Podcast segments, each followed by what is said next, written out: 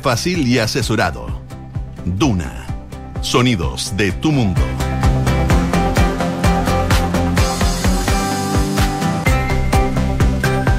La mañana con 31 eh, minutos. Muy buenos días. ¿Cómo están ustedes? Bienvenidos a una nueva edición de Antes que nada aquí en Radio Duna. Día martes 23 de agosto. Les cuento que hasta ahora en Santiago hay 9,3 grados de temperatura. La máxima va a llegar hasta los 17 acompañado de nubosidad parcial durante la jornada del día de hoy, según lo que nos indica la Dirección Meteorológica de Chile para la capital. Si nos vamos a otras zonas donde nos escuchan a través del dial, por supuesto, Viña del Mar y Valparaíso, a esta hora tienen 11 grados. La máxima va llegar hasta los 14 y se esperan principalmente neblina durante la mañana. Durante la tarde, más que nada nubosidad parcial, una condición que se mantiene también para los próximos días según el pronóstico extendido. Y las máximas no van a superar los 15 grados de temperatura, por lo menos de aquí al viernes, según el pronóstico extendido. En Concepción, donde nos pueden escuchar en el 90.1, a esta hora la temperatura marca los 5 grados, la máxima va a llegar hasta los 12, se espera nubosidad parcial durante toda la jornada. Y en Puerto Montt, 9 grados a esta hora, precipitaciones, eh, según lo que nos indica, lluvia débil principalmente, y la máxima no va a superar los 9 grados de temperatura que tienen a esta hora de la mañana. Principalmente durante la tarde van a tener nubes y la lluvia podría volver el jueves durante la tarde, según lo que nos indica la Dirección Meteorológica de Chile. Parte entonces del pronóstico del tiempo para las zonas donde nos escuchan a través del dial. Ustedes, por supuesto, nos pueden escuchar a través de Chile y el mundo en duna.cl. Hacemos un resumen de las principales informaciones que están ocurriendo en Chile y el mundo en los titulares.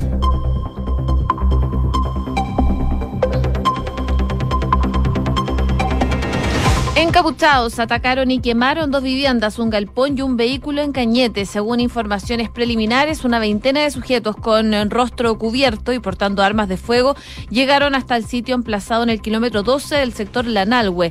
En el lugar se encontró un panfleto firmado por el grupo Resistencia Mapuche Lefkenche.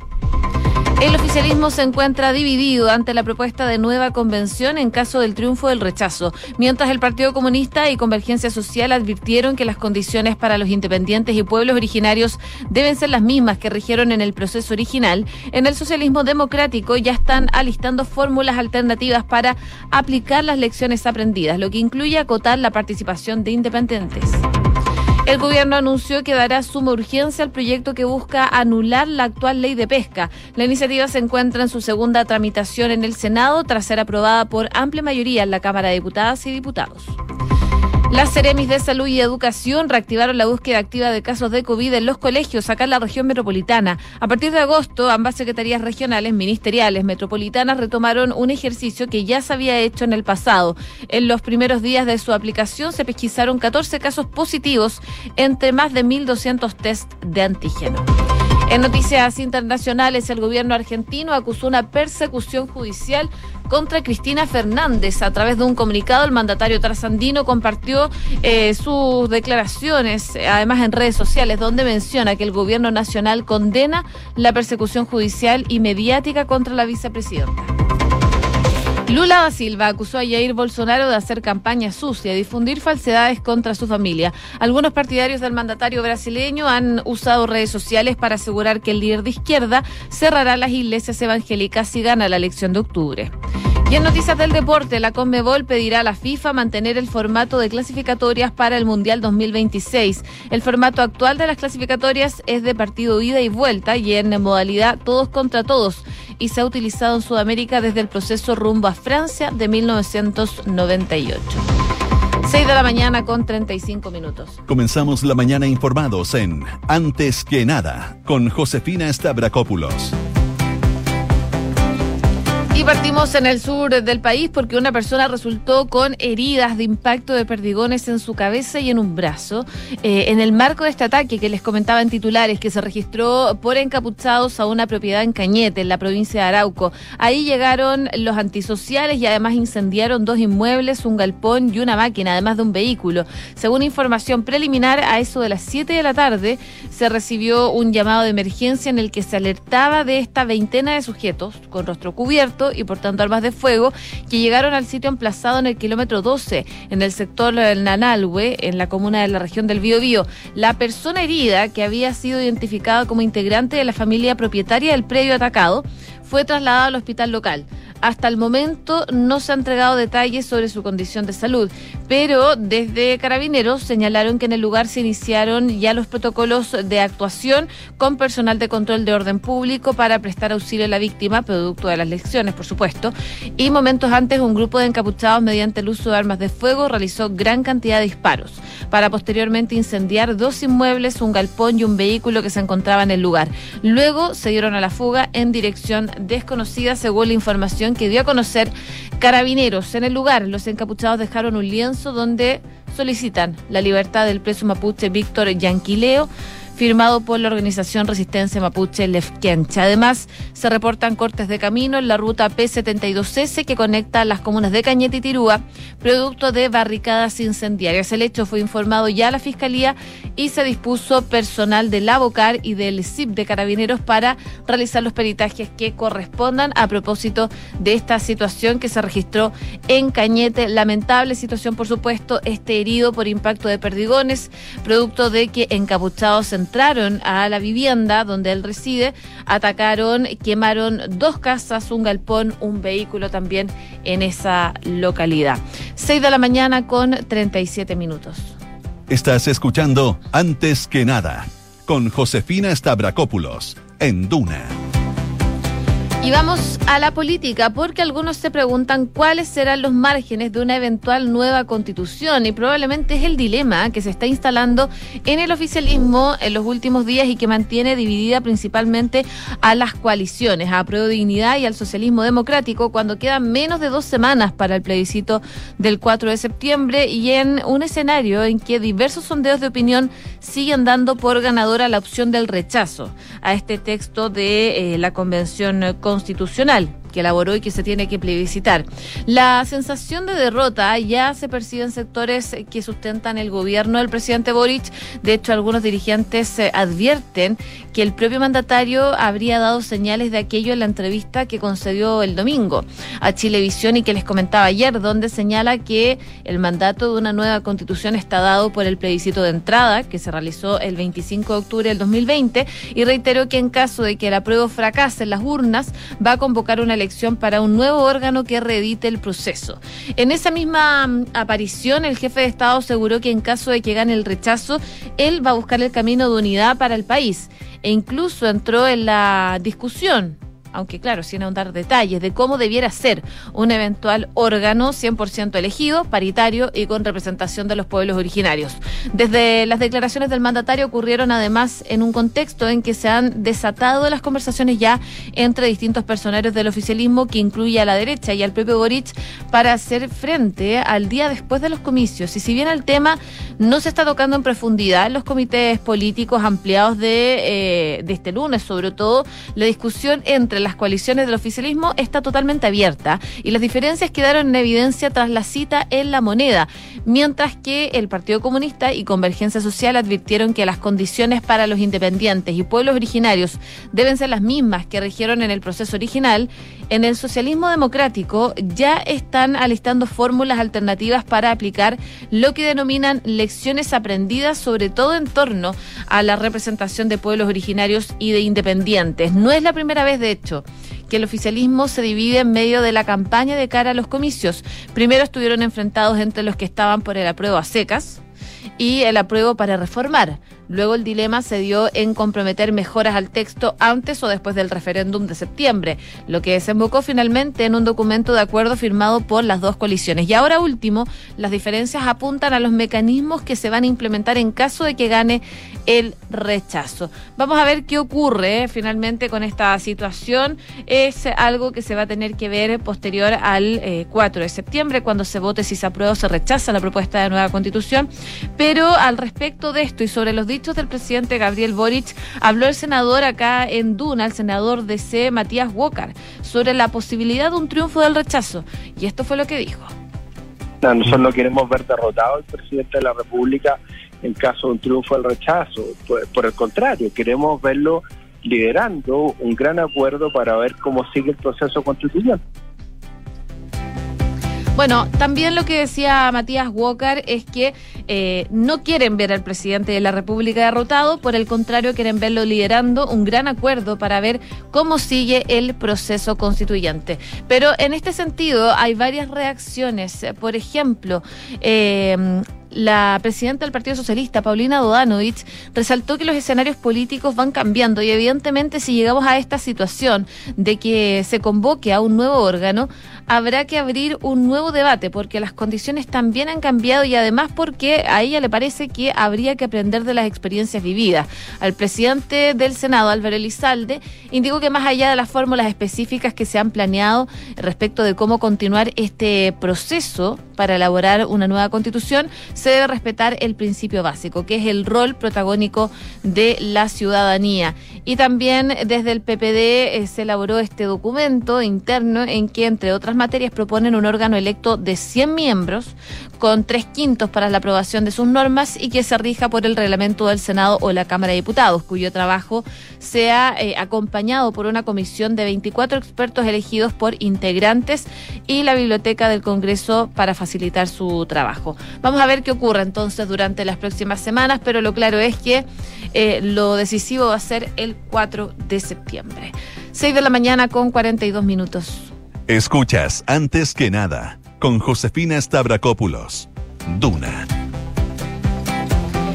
Y por supuesto, seguimos revisando informaciones del ámbito nacional acá en Duna y quería comentarles lo que ha pasado con eh, los aforos, porque lo comentábamos durante esta semana. Había una crítica principalmente desde las productoras de evento que decían que si se mantenían los aforos actuales del plan paso a paso, no se iban a poder realizar una serie de conciertos que están planeados para eh, ya las próximas semanas, sobre todo para septiembre. Y esa era una gran preocupación que tenían sobre todo las productoras, y no solo las productoras, también, por ejemplo, los partidos de fútbol, ahí también había un tema. Y otro tema que eh, estaba ahí a la vuelta de la esquina es qué va a pasar con fiestas patrias. Bueno, sabemos que en aquellos recintos abiertos donde se hagan eventos masivos, el aforo podrá llegar hasta el 85% de su capacidad normal. Y en aquellos recintos cerrados donde se realice eventos masivos, la capacidad va a ser de hasta 75. Este anuncio lo hizo la ministra de Salud, María Begoña Yarza, el viernes. Y claro, no dejó indiferente tampoco a los municipios de las provincias de Santiago y menos a, menos de, una, de un mes de la celebración de fiestas patrias. Pero más allá de lo positivo de la medida, que deja atrás el tope máximo de 10.000 personas que regía hasta este minuto, gran parte de los alcaldes descarta que puedan hacer estos cambios en los festejos que ya están planificados hace semanas. Y en ese sentido, eh, desde la Florida, eh, comuna que si bien este año va a retomar una tradición que tuvo que suspender por la pandemia, eh, porque no pudieron celebrar y no se pudieron reunir, según lo que dice Rodolfo Carter, bueno, ellos lanzaron la Semana de la Chilenidad 2023, evento familiar que se realiza en el balneario municipal de la Florida y que va a contar con juegos, con comida típica, concursos y música en vivo, pero sin cambios de aforo. Según lo que explica el alcalde, es que desde el municipio valoraron la noticia, desde el MinSal, pero que llegó tarde, porque es muy distinto programar un evento para 10.000 personas que otro para 50.000 como era normalmente. Lo Prado vive una situación bastante similar. Antes de la llegada de la pandemia, la comuna ubicada al norponiente de la capital adornaba el frontis municipal con escenarios, invitados relevantes artísticos, puestos con artesanos y juegos típicos. Eh, y le llamaban la Gran Fonda Huachaca eh, Lopradina. Con el COVID, por supuesto, eso cambió y según lo que explica el alcalde Maximiliano Ríos, es que realizaron una actividad pequeña convocando a cuequeros, vecinos de la comuna, para celebrar las fiestas patrias y que no van a hacer lo tradicional por razones económicas y también por seguridad sanitaria. Respecto a la modificación de los aforos, Ríos expresa que ninguna actividad eh, alcanza de todas maneras esos, esos niveles de gente. Probablemente no superan los 10.000. Pero desde Providencia sostienen que por tercer año consecutivo se van a realizar los eventos de la plaza itinerantes que tiene por objetivo acercar las actividades del 18 a los vecinos del sector, donde cada actividad cuenta con control de aforo que permite a los vecinos disfrutar de actividades 18 Eh, bueno, según lo que explican, es que entienden que con el paso del tiempo los vecinos quieren disfrutar, pero también saben que como municipio tenemos una responsabilidad y eh, no dar señales negativas de que la pandemia ya pasó, decía la alcaldesa Evelyn Matei. Con aforos reducidos o no, algunos municipios aún no definen actividades para festejar el 18. Maipú es uno de ellos. La fonda oficial que se realizaba en la piscina municipal de la comuna aún no tiene confirmación, ya que desde el municipio sostienen que el Consejo Municipal rechazó el presupuesto que se tenía contemplado, por lo que sigue en evaluación. Lo mismo ocurre en Cerrillos, ya que desde el municipio anunciaron que las ramadas que se realizaban cada año en el Parque Bicentenario de Cerrillos aún no tienen oferentes. Quizás hay algunos cambios donde el tema de los aforos, pero el tiempo los apremia. Y en Ñuñoa, eh, tampoco moverán su planificación y mantendrán la vuelta al barrio como lo hizo el año pasado. Ahora, Las Condes, La Reina y Vitacura tampoco echarán marcha atrás y la suspensión de la Semana de la Chilenidad no se moverá. Ni siquiera la gran capacidad del Parque de Padre Hurtado los llevó a plantearse la posibilidad de hacer algo más grande y popular. Según lo que dice el alcalde de La Reina, es que creen que el anuncio del gobierno llega tarde porque la fonda del Parque Padre Hurtado no se hizo precisamente porque los aforos eran acotados y no se lograba sostener económicamente el evento. La alcaldesa de Las Condes, Daniela Peñalosa, concuerda y explica que la organización de la actividad posee meses de organización y lamentablemente es la noticia del gobierno sobre el cambio de aforos. Esto parece más una improvisación que una estrategia para seguir enfrentando la pandemia, decía la alcaldesa de Las Condes eh, al respecto de lo que se está generando por estos cambios de aforo, en donde varias municipalidades finalmente se van a quedar con lo que ya habían organizado y no van a cambiar cambiar eh, eventos producto de los cambios en los aforos para fiestas patrias sobre todo. 6 de la mañana con 47 minutos. Estás en Antes que nada con Josefina Stavrakopoulos. Duna 89.7. Y brevemente contarles que la Fiscalía Jefa de la Unidad de Alta Complejidad citó declarar en calidad de imputado al actual general director de Carabineros Ricardo Yáñez en el marco de una nueva causa que sustenta en dos querellas presentadas en el 2021 por abogados particulares y la que apuntan a establecer una responsabilidad superior o demando por supuestos delitos de omisión en apremios ilegítimos durante el estallido social. Esto entre el 18 de octubre del 2019 hasta el 30 de marzo del 2021. La declaración se agendó para la próxima semana y la defensa del general Yáñez aseguró que va a colaborar en la entrega de todos los antecedentes requeridos y que ya se puso a disposición de la Fiscalía en calidad de lo que se estime conveniente. Así que la Fiscalía citó a declarar al general director de Carabineros como imputado en el caso de derechos humanos en relación al estallido social. La defensa de eh, Ricardo Yáñez ya encargó un estudio para sostener la tesis de que hay ausencia de una figura penal. Por supuesto, vamos a ir actualizando lo que vaya pasando con el general director de Carabineros durante los próximos días. 6 de la mañana con 48 minutos. Estás escuchando Antes que nada con Josefina Stavrakopoulos en Duna. Y revisamos noticias del mundo porque el expresidente de Brasil, Luis Ignacio Lula da Silva, quien busca ocupar nuevamente el cargo de eh, presidente, dijo que su rival, el actual mandatario Jair Bolsonaro, lleva a cabo una campaña sucia en contra de él y también en contra de su familia. En su primera conferencia de prensa con periodistas extranjeros desde que comenzó su campaña, el político de izquierda acusó a los simpatizantes de Bolsonaro de difundir falsedad sobre él y su nueva esposa, Rosayenda eh, da Silva. Algunos partidarios de Bolsonaro han usado las redes sociales para asegurar que Lula va a cerrar las iglesias evangélicas si gana la elección de octubre. Lula ha insistido en que está a favor de la libertad de credo y que lo ha demostrado durante sus ocho años en la presidencia, desde el 2003 hasta el 2010. El eh, Partido de los Trabajadores al que pertenece ha emprendido acciones legales ya en contra de un legislador y un pastor que difundió tales señalamientos. Los seguidores de Bolsonaro también han dicho que la esposa de Lula es creyente de una religión afrobrasileña en un aparente intento de perjudicar el apoyo de los evangélicos al exmandatario. Ahora su ex, su esposa actual, la esposa de Lula da Silva, tuiteó el pasado 9 de agosto que ella y su esposo siempre respetarán la fe de las personas sin importar cuál sea. Y Lula ratificó esa postura, de hecho, ayer a la pregunta sobre los reporteros de prensa de de que Bolsonaro estaba interesado en cuestionar la fe de su esposa en las pautas públicas para televisión. Lula respondió que nunca involucré a la esposa de ningún presidente en una campaña política. Nunca incluí ningún problema personal de ningún candidato en su vida política. Cuando empiezas a involucrar a las esposas de los candidatos en las campañas es porque no tienes nada de qué hablar, decía Lula da Silva. El expresidente de 76 años también acusó a Jair Bolsonaro de ser el único candidato que ha usado noticias falsas y que ha desafiado a la institución brasileña al insinuar que podría no aceptar los resultados de los comicios. Bolsonaro ha afirmado que... Eh, en reiteradas ocasiones, sin presentar evidencia, por supuesto, que el sistema de votación electrónica del país es susceptible a fraude, mientras que las autoridades y expertos independientes han avalado su confiabilidad. O sea, no habrían datos concretos de las declaraciones que ha dado eh, Jair Bolsonaro a propósito del sistema electoral de Brasil, que ha puesto en duda eh, Jair Bolsonaro durante el último tiempo.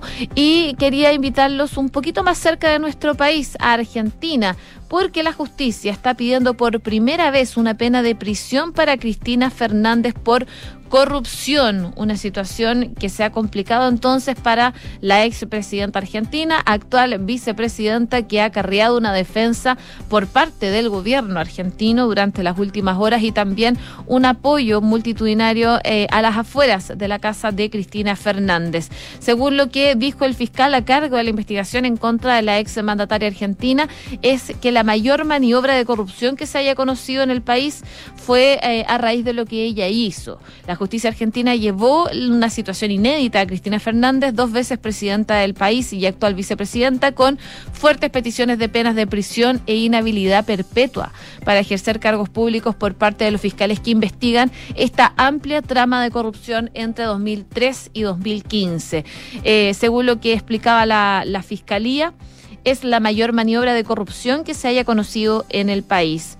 Y bueno, Vamos a ver qué pasa, qué decide finalmente la justicia. Recordemos que esto es la petición que hace la justicia, más bien la fiscalía, luego de haber investigado el caso de Cristina Fernández, que no data de ahora. Esta investigación lleva varios años ya. 6 de la mañana con 52 minutos. Cifras, mercados, empresas. Las principales noticias económicas están en Antes que nada.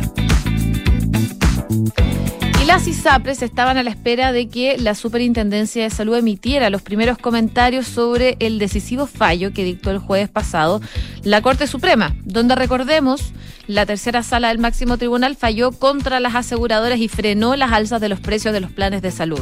Lo sorpresivo y bastante inédito también de esta resolución es que la Corte Suprema no solo lo ordenó para 300.000 personas que han recurrido a los tribunales, sino que congeló el incremento para la totalidad de los afiliados del sistema, algo que ni las ISAPRES ni la Superintendencia de Salud se esperaban. En todo caso, el máximo tribunal reconoció que las ISAPRES sí pueden hacer un alza de planes, pero dijo que tiene que estar debidamente fundado y justificado, por lo que ahora resta que la Superintendencia de Salud entregue las instrucciones sobre cómo se va a proceder para iniciar este nuevo proceso de adecuación y en qué plazos. En este contexto, el Superintendente de Salud, Víctor Torres, eh, rompió el silencio sobre el fallo a cuatro días desde que el máximo tribunal emitiera la sentencia y él aseguró que como ya ya se conocía, el fallo de la tercera sala de la Corte Suprema ha dejado sin efecto la comunicación de las ISAPRES, en las que manifestaba su decisión de adecuar precios base de sus planes en un 7,6% para la totalidad de los mismos. Y con esta decisión, el máximo tribunal dejó sin efecto dicha alza porcentual para todos los planes de salud administrados por las ISAPRES. En consecuencia, dijo que el efecto del fallo favorece al 100% de las personas cotizantes tanto los que recurrieron a la justicia y a la superintendencia para oponerse a dicha alza como aquellos que no lo hicieron.